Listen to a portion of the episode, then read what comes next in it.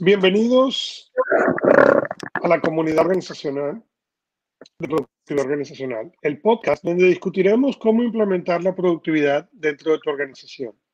Mi nombre es Augusto Pinó y conmigo en este episodio Álvaro Navarrete de kpiconsultor.com. Y nosotros somos los anfitriones de productividad organizacional. Y esta semana seguimos discutiendo el libro 25 cosas me enseñó la experiencia. Y vamos a empezar con a cubrir el tema número 6. Si te asusta, puede ser algo bueno. Muy bien, pues si te parece, yo siguiendo la metodología que empezamos la semana pasada, Augusto, por una parte eh, centro el, el, tema aprovechándome de un par de párrafos que me llamaron la atención y son los que yo remarqué en su día cuando me leí, centro la nota, que es la reflexión que yo interpreté, y luego aportaría, eh, digamos, un par de tips que en mi, en mi, experiencia, cercanos a la pyme, pues pueden servir para que el miedo sirva como palanca transformadora de cambios. ¿De acuerdo? Entonces, en el párrafo tercero, y leo literalmente, dice así. Obviamente hablo mucho de escribir libros, pues es una parte esencial de mi existencia y una de esas cosas que no importa lo que he escrito, es algo que aún me aterroriza y constantemente. Mientras asesoraba a otro escritor sobre su primer libro, me reía pensando que decía que después de que terminase, este ya no haría más. Estaba aterrado de tener que volver a pasar las horas que había pasado escribiendo este libro y no tener idea si iba a vender una copia o no. Lo que sucede es que uno no elige escribir un libro. Y como lo dije, una vez que escribes el primero, lo más probable es que vas a volver a sentar y escribir el siguiente. Pero así como a mí me gusta el próximo, me asusta el próximo libro, a los abogados les asusta el siguiente caso, a los ingenieros el próximo proyecto, a los médicos el paciente que viene. ¿Qué vas a hacer? Pues la realidad es que si el proyecto no te asusta, quizás no valga la pena hacerlo. Cuando estés listo para empezar ese nuevo proyecto, detente un momento para ver si te asusta. Quizás si no te asusta es porque no es suficientemente innovador, mágico e importante.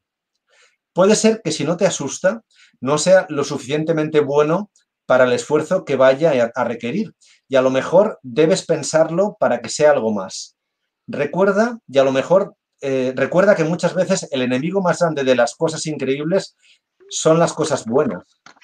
Punto final. Claro, yo recuerdo, claro, yo conocí a mi esposa con 19 años. Festejamos durante 7 años. Recuerdo el miedo que tenía a casarme.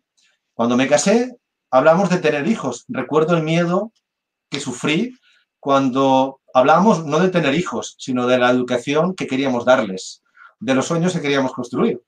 Recuerdo el miedo cuando hablaba con mis padres cuando queríamos comprar tierras, cuando mis hijos quisieran decidir tomar la carrera, que empezaban a construir su futuro, tomarán bien o no tomarán bien. Recuerdo cuando decidí constituir mi primera empresa.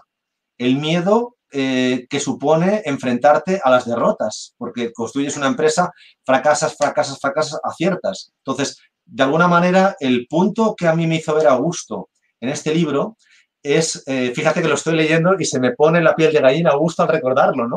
Digamos, si no tienes miedo en la vida a tomar decisiones, seguramente no valga la pena tomarlas. Tiene tal potencia. Si como empresarios realmente tú no quieres transformar el mundo con lo que tú tienes útil para ese mundo, seguramente tu producto va a ser un fracaso.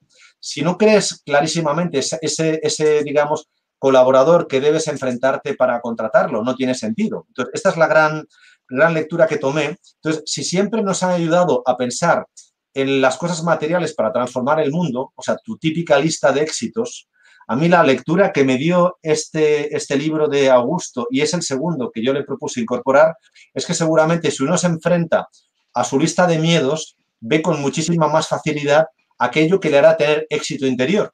Y es lo que yo quería trasladarte. Entonces, yo no sé, y te lanzo la pregunta, Augusto, si cuando tú escribiste este, este capítulo número 6, página 20 de tu libro de, de experiencias, estabas pensando en trasladar esa reflexión a los universitarios de la Universidad de Monterrey. Y así mismo es. La idea de ese libro son un par, una serie de textos que a mí me hubiera gustado que me explicaran. Me hubiera gustado al principio de mi carrera entender mucho más el efecto positivo de este miedo, porque lo que tiende a pasar con la gente es que este miedo los tiende a hacer, los tiende a hacer correr hacia el otro lado, los tiende a hacer en vez de enfrentarse o hacer el proyecto más grande o más emocionante, los hace pensar y reflexionar, a lo mejor no. Y es exactamente al revés. Nosotros estamos terminando un proyecto juntos de consejos para hacer crecer su pyme y hay muchas cosas de ese proyecto que son realmente emocionantes, pero hay otras cosas que son aterradoras para un lado y para el otro y a lo mejor iguales y muy probablemente distintas. Pero la pregunta es si son aterradoras, ¿dónde vale la pena? ¿Y dónde vale la pena llegar más lejos? ¿Y cuál es lo que vale la pena entonces hacer, no? Cuando yo decidí que parte de lo que yo quería hacer era escritor, lo que yo escuchaba alrededor mío era los escritores se mueren de hambre. Y muy probablemente muchos escritores se mueren de hambre, sin duda alguna. Y a lo mejor la escritura requiere otros elementos, la consultoría, el coaching. Entiendo, pero una de las peores cosas que tendemos a hacer como sociedad y como padres y como amigos es el miedo que nosotros sentimos al sueño de la otra persona. Nos hace ponerle obstáculos a la otra persona. Cuando viene una persona y dice, yo quiero ser caricaturista, en vez de enseñarle a esta persona o, ayudar a esta persona cómo crear ese ingreso o ese futuro o ese pyme o ese negocio alrededor de ese evento, lo que pensamos es los miedos que nos produciría a nosotros ponernos en ese lugar y los miedos que traemos nosotros a este, a este juego en vez de ver cómo podemos ayudar a esta persona a empujarlo. Y si lo pensamos, mucho de las cosas, grandes compañías que vemos a nivel mundial, empiezan con una idea que, que a lo mejor suena tonta, que produce miedo. Si pensamos, por ejemplo, Airbnb, ya va, yo voy a hacer el hotel, la cadena hotelera más grande del mundo sin tener una sola propiedad. Piensa en Uber, es la cadena de transporte público más grande del mundo sin meter un solo vehículo. Claro, una vez que la, está realizado suena totalmente lógico. Pero sería bien interesante escuchar cuál era la conversación antes de que Uber existiera, antes de que Airbnb existiera. Y cómo la gente estaba apoyando o saboteando ese sueño y dónde estamos nosotros. Entonces, ¿desde dónde estás tú? Mientras más miedo te dé, mejor es. Y lamentablemente eso a veces implica dejar de escuchar gente y poner barreras de defensa. Porque lo peor que podemos hacer es mover ese sueño que nos da miedo a un punto en el cual sea razonable.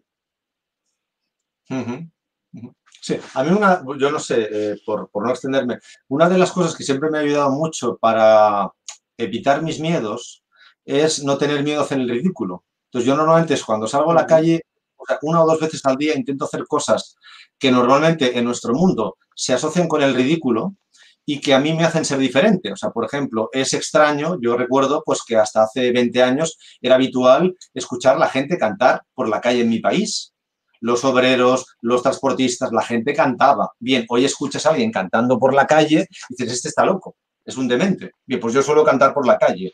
O yo qué sé, llevar un cafetín de cada color. Entonces, de alguna forma, una forma que a mí me, se, me hace fácil eh, eh, es intentar mm, vencer a pequeños miedos, porque al final la vida, sin que tú lo pienses, te obligará a enfrentarte a un gran miedo. Entonces yo esta mañana pregunté a tres clientes con los cuales coincidí, ¿cuáles son tus miedos desde el punto de vista de empresa? Y curiosamente me llamó la atención la estupidez con todo el cariño de los miedos. Dice, ¿yo a qué tengo miedo? Es que, claro, si subo los precios, eh, no me van a comprar. Digo, súbelos un 1% y verás cómo no pasa nada. Claro, es que si subo los precios, digo, pues mira, yo les digo a los clientes, digo, tú simplemente la semana que viene coge un producto, súbelo un 1%. Coge el mismo producto, habla con tu proveedor para que te lo baje un 1% y coge ese mismo producto y baja el inventario un 1%. Ya tienes el 111. Vender ese producto un 1% más caro, bajar el coste un 1% y bajar el inventario. Por tanto, tengo más capital. Y luego cojo además y el 1% me dedico a vender ese producto. porque la gente, los empresarios, tienen miedo a vender. Digo, yo no entiendo cómo puede ser. Entonces, enfócate en vender y te aseguro que con esa línea de negocio, si tú eres constante y cada día pierdes ese miedo, conseguirás tener un 1% más de tiempo, te lo aseguro. Entonces, ese es el consejo que yo saqué traducido de tu lectura a gusto y, gracias infinitas porque a mí me transformó la vida ese capítulo cuando yo lo leí. Y, invito a los demás a que le den lecturas parecidas y las compartan en los comentarios porque, eh, digamos, solo compartiendo esas experiencias y esos miedos, visionándolos y simulándolos, seremos capaces de enfrentarnos de forma más rápida, porque al final todos vencemos nuestros miedos. Pero ¿quién quiere vencer con 75 años? Yo quiero vencerlo hoy con 53, no dentro de 20 o dentro de 50. Entonces la gracia está es compartiendo esos miedos, compartiendo las experiencias, llegaremos mucho antes juntos, ¿no? Y es la lectura que yo saqué de tu, de tu libro en este capítulo. No, no, excelente. Y gracias. Y con esto llegamos al final de este episodio. Síguenos en LinkedIn, donde más te guste escuchar podcast, y déjanos un review. Déjanos saber tus preguntas, inquietudes y más a martin.kpiconsultor.com. Y gracias por escuchar Productividad Organizacional. Hasta la próxima vez. Y recuerden, uno más uno es igual a 11. Pero uno más uno más uno es igual a 111.